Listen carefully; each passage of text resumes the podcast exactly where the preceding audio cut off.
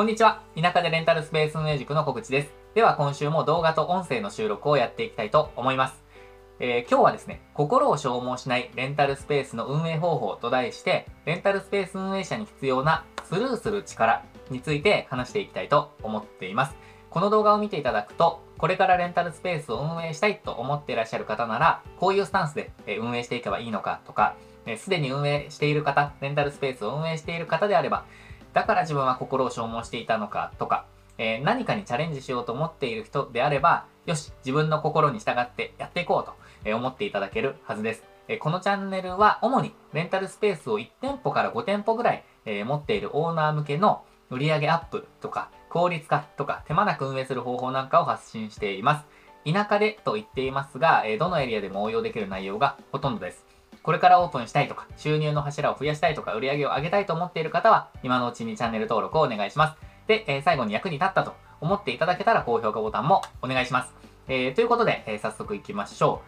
う。で、えっと、今回はですね、えっと、こんなメルマガを、え発信しました。えっと、心の消耗を防ぐレンタルスペース運営者に必要なスルーする力と、え題しています。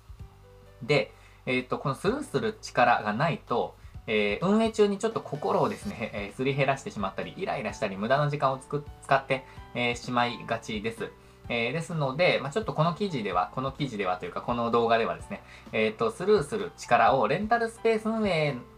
で置き換えたらというか、えレンタルスペース運営の場合はどうかっていう話をちょっとしていきたいと思っています。で、この記事と言いましたが、これは私のブログにもちょっと今回は、え載せてますので、えー、ぜひ、え文字で読みたいという方は、えブログでも読んでみてください。えー、ということで本編いきましょう。で、えっと、スルーする力とは何かっていうのをちょっと話したいと思います。で、私はこれを、あの、スルー、スルー力って呼んでるんですけど、あの、便宜的にですね、こ、ここ、あの、ここですね、今。あのー、文字になってると、ちょっとスルー力と、力のかですね。えー、カタカナのかとちょっと分かりづらい、スルーかなのかって感じなので、えっと、ススルー力と書かずに、ちょっとあえてスルーする力って言ってます。なので、普段はスルー力って言ってます。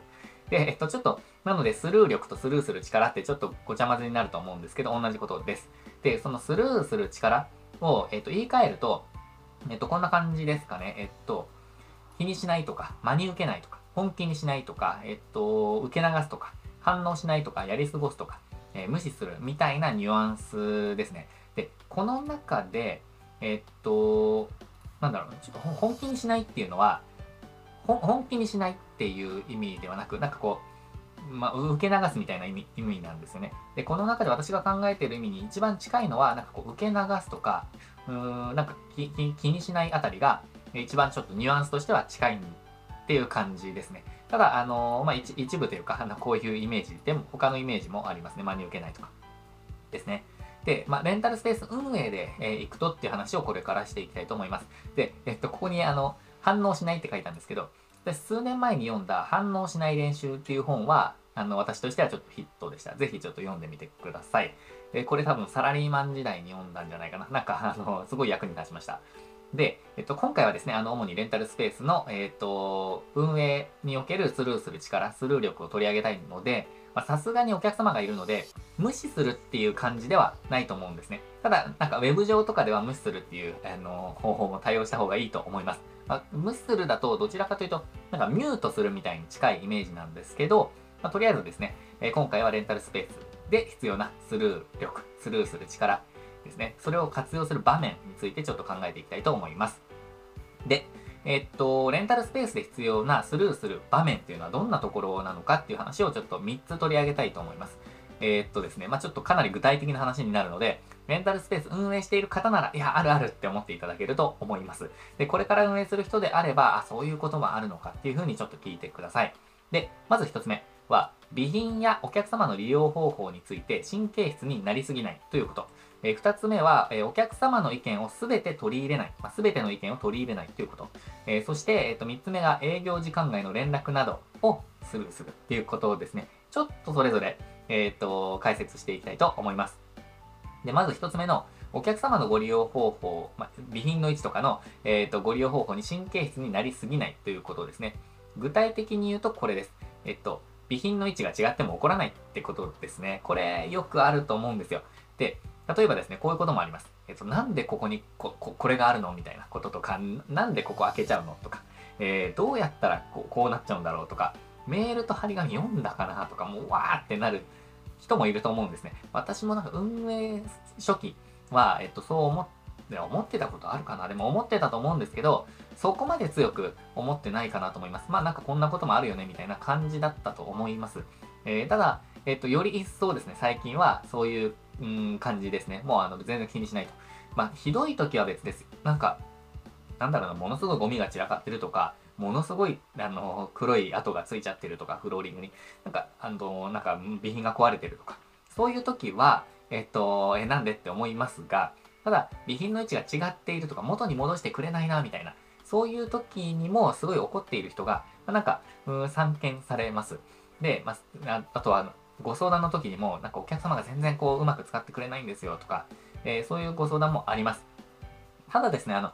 そ、そんなことで腹を立てていたらですね、多分運営続けられないんですよ。なので、なんかこう備品以外ですね、この、ここで挙げた備品の位置とか、そういうこと以外でも、お客様のこうご質問とか、ご予約フォームの入力方法とか、退出方法とか、掃除のやり方とか、いろんな場面がたくさんあると思うんですが、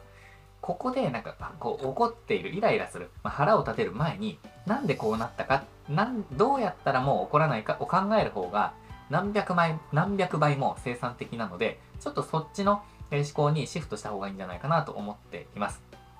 で、えっと、私の考えではなんですけど、これらの今あの挙げたような例の多くの場合は、運営者が悪いと私は思ってます。で、これは、あの、なんでかっていう話をしたいんですけど、あのい、いろんな使い方のルールとかを、こう、張り紙にしたりとか、メールで流したりとか、なんかリマインドしたりとか、なんかやるじゃないですか。で、えっと、これって、あの、運営者目線ですね。もっと言うと、スペースのことを全部把握している人目線で全部書いてあるんですよ。もしくは、えっと、全部把握している運営者目線での感覚なんですよね。で、お客様は、ちょっとよく考えていただきたいんですけど、お客様は、レあなたのレンタルスペースを初めて目にして初めて入って使い方も何がどこにあるかもわからない状態で突然スペースを使うことになるんですよなのでそういう人が備品の位置なんてなんか覚えてますかっていうことをなんか私ちょっと聞いてみたくて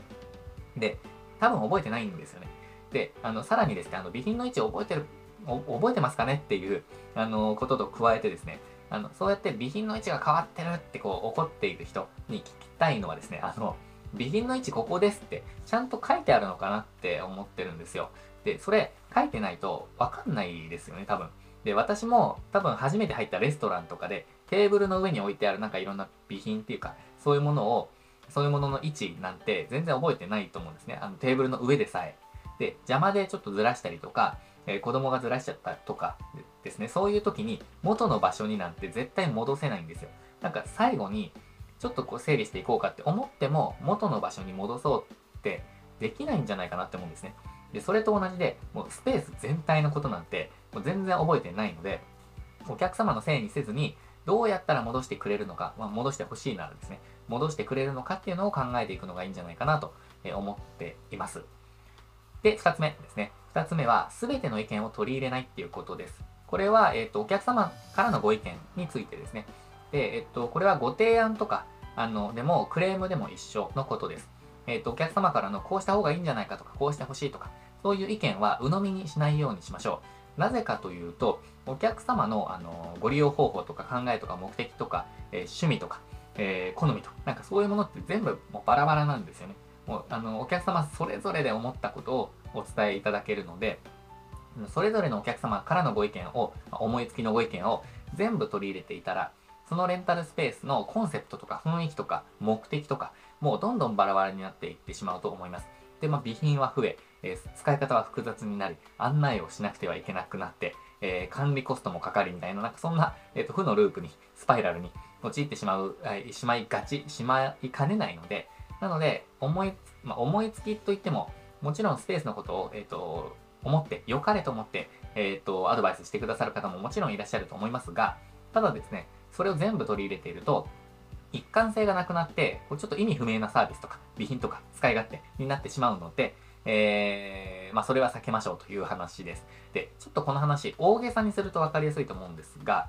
例えば、えっと、レンタルスタジオの壁紙を全部真っ赤にした方がかっこいいですよって言われたとするじゃないですか。で、まあ、これあるかどうか知らないですけど、あの、かっこいいですよって言われたとして、それを取り入れますかっていう風な、えっと、イメージです。で、あの、いや、雰囲気に合わないし、他のお客様がちょっとそれ気に入るかわかんないしなっていう感じになる人も多いと思うんですね。もちろん赤がかっこいいっていうあの人もいると思いますし、そう思う運営者もいるかもしれないんですけど、レンタルスペースはやっぱり多くの人が使うので、うん、比較的多くの方が喜んで、多くの方に、まあ、なんか、うん、受け入れられるような、えっ、ー、と、まあ、言ってしまえばですね、あの、うん、なんか普遍的なじゃないですね。なんかこう、万人受けするようなものの方がやりやすいと思います。ももちろんニッチな、ニッチを狙ってですね、あの、ちょっと尖ったものもあるかもしれないですけど、まあ、ただ、うーん、一般的には普遍的なものの方がいいと思うんですね。なので、すべての提案について、えっ、と、今のような感じで、いや、これは合うかな合わないかなとかっていうのを考えていくのがいいんじゃないかなと思ってるんですよ。なので、まあ、基準としては、例えばあなたのレンタルスペースのコンセプトとか雰囲気にマッチして、なるべく多くのお客様が便利に感じていただけそうで、満足度も上がりそう、まあ、もしくはマイナスにならない。なら、そこで初めて導入を、ま検討してもいいのかなっていう感じがします。で、えっ、ー、と、お客様はお客様であのお伝えいただいているので、そのことには感謝された方がいいと思うんですね。あの、ご意見いただきありがとうございますとか、あの、お考えいただいてありがとうございますとか、なんか親身になっていただいてありがとうございますとか、まあ、あの、思うんですけど、お客様にはその参考にさせていただきますとか、優先度をつけて優先度の高いものから順番にやっていきますねとか、と私がよく言うのは、えっと、なるべく多くの方に便利に思っていただけそうなものから優先度をつけてやっていきたいと思います。ご意見ありがとうございます。みたいな感じで、ちょっとあなたなりの流し方というか、対応方法をちょっとバリエーションを考えておいて、え、対応されるのがいいのかなと思います。まあ、ご意見いただいたこと自体には本当に感謝しかないので、えっ、と、それ自体はそれで対応をして、で、本当に取り入れるかどうかっていうのは、ちょっと別で考えた方がいいかなと思います。なので、ちょっとここでのポイントは、ここに書いてないですけど、あの、やりますとか、はいとか、取り、あの、取り、取り入れますとかっていうのを、なんか、ノリで、あの、反応しないっていうことですかね。なんかこう、一旦受け止めるっていう感じですか。受け入れずに受け止めるみたいなイメージで考えるといいんじゃないかなと思ってます。で、えっと、3つ目。3つ目ですね。3つ目は、運営時間外の連絡についてです。で、レンタルスペースを24時間営業でやっていらっしゃる方も多く、あの、いらっしゃると思います。で、私も、えっ、と、スタジオはそうです。24時間営業です。で、これはたまにレンタルスペース運営者の方からご質問いただくことがあるんですけど、ももしくはこれからやる人から、えー、ご質問いただくんですけど、あの、夜中に連絡があった場合はどうするんですか？っていうご質問をいただきます。で、その時は私は何にもしてませんっていうふうに答えてるんですね。まあ実際、あの、寝てるので、あの、何にもしないっていうか何にもできないんですよ。で、24時間営業なのに反応しないなんておかしいっていう意見もなんかありそうですよね。で、その感覚結構私わかるんですよ。あの、運営してるなら、えっと、なんか連絡先っていうか、常になんか連絡が取れる連絡先を提示しておいた方がいいっていうご意見というか、そういう感覚ってすごい私わかるんですね。むしろ、うん、なんか物によってはそう思うかもしれないですね。ただ、えっと、私は24時間営業したいんですけど、24時間対応はしたくないんですね。さらにわがままなことにですね、対応を外注するお金もあの今のところ出したくないんですよ。なので夜中は対応しません。あの、それだけなんですね。で、ただですね、あの、これだけではちょっとお客様に対して不不親切すぎるので、きっちり対応する時間っていうのを明示しています。で、LINE であれば、えっと、時間外に連絡があった時に、あの、なんか、お送りする、まあ、勝手に返信される文章を設定できるので、あの、な、なんか、平日の、えー、何時から何時にお返事しますとか、え、そういうことを勝手に返信されるようにしています。で、あのー、ここにはちょっとざっくり書いてますけど、あの、文章にはざっくり書いてますけど、えっと、結構なんか、なんていうんですかね、返事として、えー、なんか、えー、事務局運営時間の、なんか月曜日から金曜日の何時から何時までの間にお返事させていただきます。で、えっ、と、なんだろう、予約に関するなんとかの場合は、えー、お名前、えっ、と、ご予約日、あとは予約時のメールアドレスを、えっ、と、お送りくださいみたいなこともなんか返事としてあって、で、えっ、ー、と、よくある質問はこちらみたいに、まあ、結構丁寧な感じで返事をしているんですね。でそうすると夜中の間になんかお客様の中で、こう、まあ、かななんていうんですかね、まあ、AI 返信みたいのがあるんですけど、AI 応答みたいのがあるんですけど、まあ、それで解決をされていたり、あとは、えっ、と、追加情報を送っていただいていたり、なんかこう何かとですね、えっ、と、解決しているっていうこともありますし、あとは、いつ返事が来るっていうのが分かってらっしゃるので、なんか変にイライラされないと思うんですよ。なんかこう、24時間営業しているので、24時間返事来るのかなみたいに思われてしまうと困るので、とにかく、まあ、ここで言いたかったことは、なんかちょっと、あの、脇道それましたけど、いつ返事するっていうのを明確にしておくっていうことが大切かなと思います。で、あのー、ていうんですかね、お客様自身も24時間いつでも返事来るなんて思ってないと思うんですね、おそらく。えっと、事務局が営業時間外なら営業時間になったら連絡来るのが普通じゃないですか。なので、まあ、それを書いておくってことですね。ただ、ただですね、あの、ここでやっぱりあの疑問に思われるのが、24時間営業なので、夜中のご利用、例えば夜中1時とかのご利用の時に鍵が開かないとか、そういうトラブルがあった場合は、どうするのかっていう疑問が残ると思うんですね。で、私の場合は、もうそうなってしまったら翌日謝るっていうふうに思ってます。あの、もう、なんていうんですかね。あの、私の運営方法の場合は、この運営方法の場合はもうそれしかできないので、そのように割り切って、えっ、ー、と、運営をしているっていう感じです。まあ、その分、あの、費用を、えっ、と、かけて、なんか外注をして、対応してくれる人を、なんか、まあ、なんて、お願いをして、で、えっ、と、レンタル料に跳ね返って、えっと、レンタル料が上がるとかなら、まあ、できるかもしれないですけど、まあ、そうすると、うーん、ちょっとやりづらいなって思ってるので、まあ、私は割り切ってこうやっているっていう感じですかね。で、私は運営して約2年経つんですけど、お客様が予約完了メールを見ていなくてですね、で、スタジオへの入り方がわからなくて、その場で、なんかあの、入り方わかりませんみたいなのが夜中の間に起こっていたっていうことが一度ありました。まあ、その時は、あの、もう、あの、翌日に気づいて、えー、翌朝、なんで、お電話ですね、お電話をして、謝ったんですけど、まあ、ご自身もあの見ていなかったのが悪いですという感じにはなったんですが、ただまあご迷惑をおかけしたので、まあ、誠心誠意謝って振り替えのご案内をしたりとかっていうのをしました。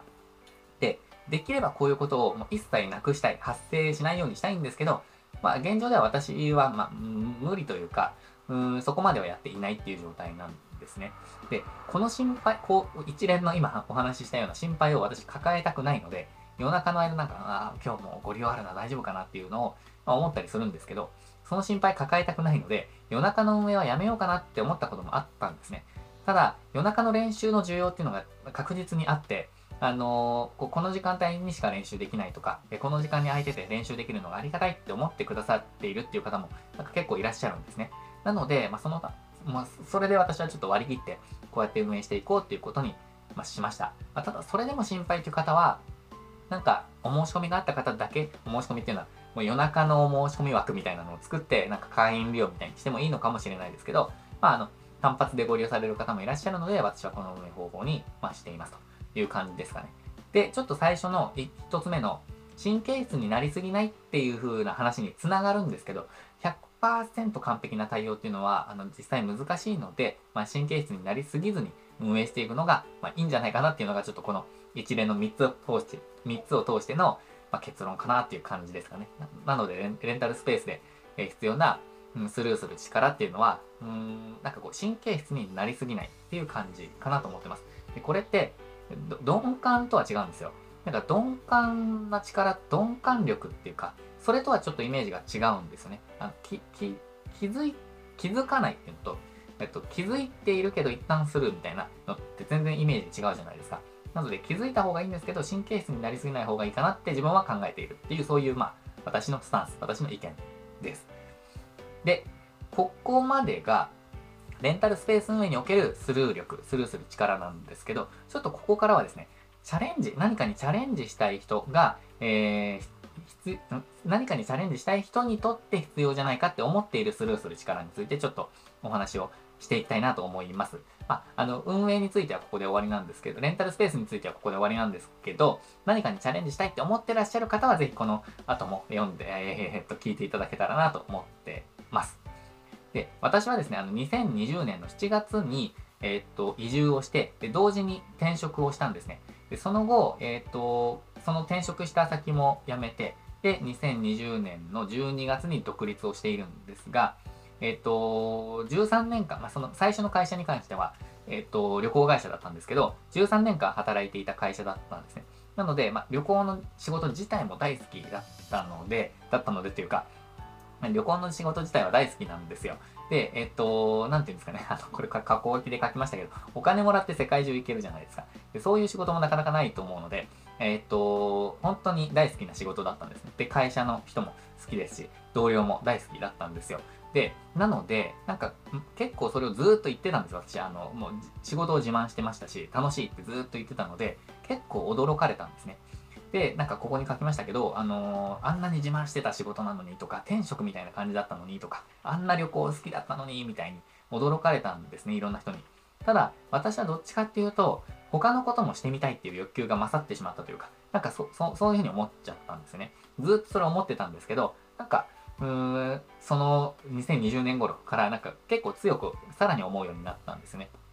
あとは、あの人に言われる仕事っていうのがすごい嫌だっていうことにも気づき始めていたんですね。まあ、んなんか具体的に言うと上司がいる仕事っていうのがなんか多分苦手なんだろうなって思ってました。で、なので、えっと、まあそ、そんな経緯もあってですね、えっと、独立をしたとか、まあ、自分で何かをやってみたいっていうふうな、思いで、えっと、独立をしました。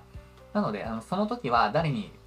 特に誰かに相談することもなくですね、えっと、13年間お世話になった会社を辞めたんですね。で、一応その時には、と、妻とですね、あと大学の恩師、一人にだけは、えっとまあ、事前に報告、報告だけはしていたんですけど、ただただですね、ここまでなんかいろいろ伝えたのはですね、あのここでいろんな人に話を聞いて、相談をして、検討してなんて知っていたら、多分いつまで経ってもチャレンジ、違うチャレンジなんてできなかったんじゃないかなと思っているんですね。で、できたとしても、なんか朝のちょっとした時間とか、週末の時間だけなんかやる副業程度だったと思うんですよ。で、今となっては、副業からレンタルスペース始めた方がいいですよって私は思ってるんですけど、あの、自分はそれができないタイプなんですね。もうなんか、こ、こ、こっちかこっちみたいな感じになっちゃうので、えー、っと、自分はこうやりました。なので、なんかそれまでお世話になったからとか、上司の、上司がとか、部下がとか、お客様がとか、いろいろ考えていたら、まなんかそのまま定年を迎えちゃいそうだなと思ったので、あの、周りかま、周りからの、ま反応っていうのも全スルーですね。あの、スルーした方がいいんじゃないかなと思っているんですよ。これがスルーする力かなと思ってます。で、これ、あの、ちょっとこう、これを、これについて考えている時に思ってきたんですけど、なんかこう、心のどこかから湧いてくる自分の考えみたいのがあると思うんです。なんか、やっぱリスクあるよなとか、こう思われそうだなとかっていう、周りからの反応以外の反応、自分の自身からの反応っていうのもあると思うので、自分の、自分の考えも、なんかこう全スルーで、え言っちゃってもいいんじゃないかなって思っています。なんかそれがちょっとこれを書いていた時に感じたことだったので、ちょっとこの動画でも話したんですけど、あのまあ、チャレンジをしたら全部終了してしまうような、もう次のチャレンジできないみたいな、もう終わりみたいな規模だったら立ち止まって、立ち止まって考えた方がいいと思うんですけど、ただ、あの、自分がですね、もう私がですね、仕事を変えようが、住む場所を変えようが、まあ、その程度でなんか死んでしまうようなこともないじゃないですか。なので、あの、アルバイトをすれば生活費ぐらい稼げると思うので、なので、心配も全スルーでいいんじゃないかなと、私は考えています。ということで、これ、あの、文章を書きながらですね、レンタルスペースの話をしていたんですけど、ちょっと熱がこもってチャレンジの話になりました。まあ、2023年ですね、何か変化をもたらしたいと思っている人がいればですね、何かこの動画が行動するきっかけになれば嬉しいです。で、このチャレンジがですね、レンタルスペース運営だったとしたら、なんかぜひ役に立てることがあると思うので、えー、ご相談いただければと思います。で、えっ、ー、と、内容自体は以上なんですけど、この動画ですね、この動画の配信は、えっと、今文章も出てますけど、私が運営している田舎でレンタルスペース運営塾でお届けしているメルマガの内容をより詳しく解説する配信です。でメルマガのことも含めて、ぜひ最後にちょっと3つ宣伝させてください。えっと、レンタルスペースをこれからスタートしたいという方向けに、無料の、えー、資料ですね、資料を用意しています。え副業でも3ヶ月でオープンできるスタートダッシュブックという資料です。多くの方からこの資料を見ながらオープンできたと。最近もですね、数日前にもあのお声いただいたんですけど、そういうお声を、えー、いただいています。え、で、この資料と、あとですね、あの2つ目は、オープン間近の方とか、もしくはすでに運営中の方向けに、定期利用獲得ガイドブックという、これも無料の資料をご用意しています。えレンタルスペースで安定した、利益を得るためには、必ずですね、定期利用をしてくださる方ですね、お客様が、まあ、いらっしゃる必要があると思ってます。で、2年近くかけて、えー、これをやってきたノウハウをギュッとこの1冊にまとめたので、ぜひですね、ダウンロードしてご利用ください。100ページ近くあるんですけども、あなたのフェーズに合わせて、えー、まあ、ステップバイステップで実践しながら、え、やっていただける内容というか、えー、書き方にしていますので、ぜひ、えご活用ください。で今の2種類のえっ、と、まあ、どちらでも大丈夫なので、まあ、どちらでも結構、両方でもいいんですけど、あの、ご登録いただくと、その次からですね、メルマガが、えー、登録、えー、メルマガが送られるようになるので、ぜひご登録ください。まあ、資料はご登録いただいたらすぐに、え、お届けするような仕組みにしてありますので、ぜひ、えー、メールアドレス一つだけでご登録いただけますので、ぜひご活用ください。あとですね、そうですね、あの、3つ目に、まあ、さっきちょっとご相談くださいって言いましたけど、えっ、ー、と、無料相談というのも受け付けています。えっ、と、LINE のアドレスを、LINE の URL を記載しておきますので、そこから、え、30分無料相談、まあ、無料コンサルを、えお申し込みください。レンタルスペースこれからやりたいとか、えっ、と、運営中だけどなかなかちょっとうまくいってないという方とか、まあ、もしくはなんか移住のこととか何でもいいので、えっと、まあ、主にレンタルスペースのことが多いと思いますが、えー、ぜひですね、えっ、と、お気軽にご相談ください。あの、準備が整ったら相談しようっていあの思われる方っていうか、言われることがたまにあるんですけど、準備整うこと、まあ、ずっとないので、えー、今、えご相談いただいた方がいいと思います。えということでですね、えっ、と、宣伝は以上です。ということで、えー、今回も、え役に立ったと思っていただけたら、えー、チャンネル登録と、あとはグッドボタン、えー、押して、え閉じていただけると嬉しいです。今回も最後までご視聴いただきましてありがとうございました。では次の動画で。